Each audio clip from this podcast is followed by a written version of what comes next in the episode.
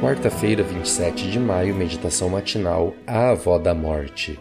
Então a cobiça, depois de haver concebido, dá a luz ao pecado, e o pecado gera morte.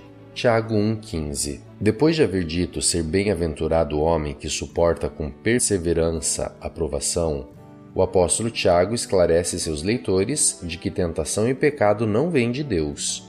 O inimigo é o tentador, e tem se ocupado em colocar diante de nós estímulos que nos convidam a pecar.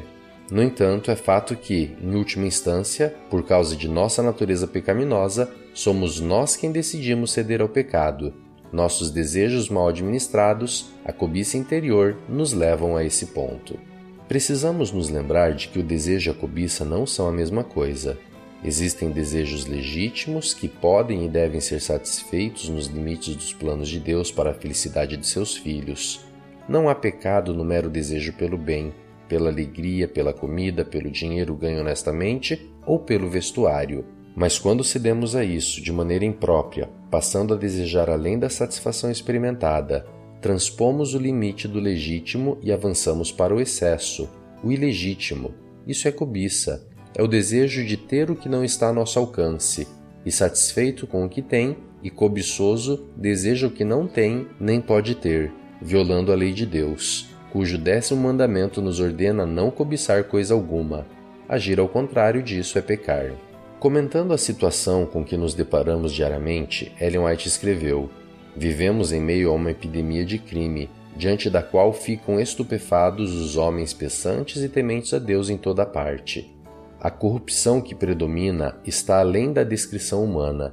Cada dia traz novas revelações de conflitos políticos, de subornos e fraudes. Cada dia traz seu registro de violência e ilegalidade, de indiferença aos sofrimentos do próximo, de brutal e diabólica destruição de vidas humanas. Essa situação só pode ser explicada pela cobiça que impulsiona o ser humano sem Deus, nas entranhas de nossa mente e de nosso coração ela é a genitora do pecado em todas as suas expressões. O pecado, por sua vez, é o genitor da morte em todas as suas formas.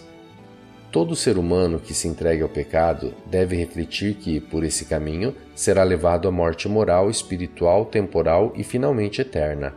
Precisamos de graça e sabedoria para que, exercitando corretamente a nossa vontade, encontremos satisfação e felicidade plenas em Deus e em suas provisões para nós. Assim seremos libertos da cobiça.